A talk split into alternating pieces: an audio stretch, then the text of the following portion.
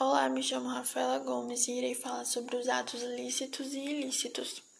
Os atos lícitos são os que a lei defere os efeitos almejados pelo agente. São praticados em conformidade com o ordenamento jurídico. Produzem os efeitos jurídicos voluntários desejados pelo agente.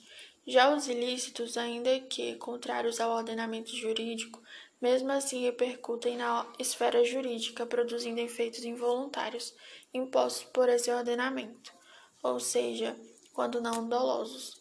A boa parte da doutrina não considera como jurídico o ato ilícito, embora este produza efeitos como a responsabilidade civil. Hoje se admite que os atos ilícitos integrem a categoria dos atos jurídicos, pelos efeitos que produzem, ou seja, geram a obrigação de reparar o prejuízo, tendo em vista o antigo artigo 159 do Código Civil de 1916 ou o artigo 186 do Código Civil.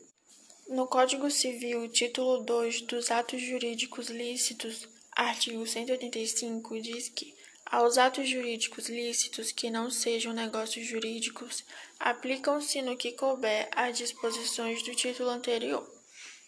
Bom, o Código divisou o ato jurídico em sentido estrito do negócio jurídico, ambos compreendidos no gênero ato jurídico em sentido amplo.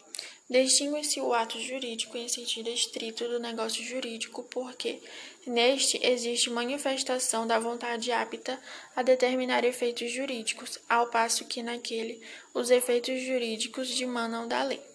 Aos atos jurídicos lícitos, no que couber, aplicam-se as regras pertinentes aos negócios jurídicos.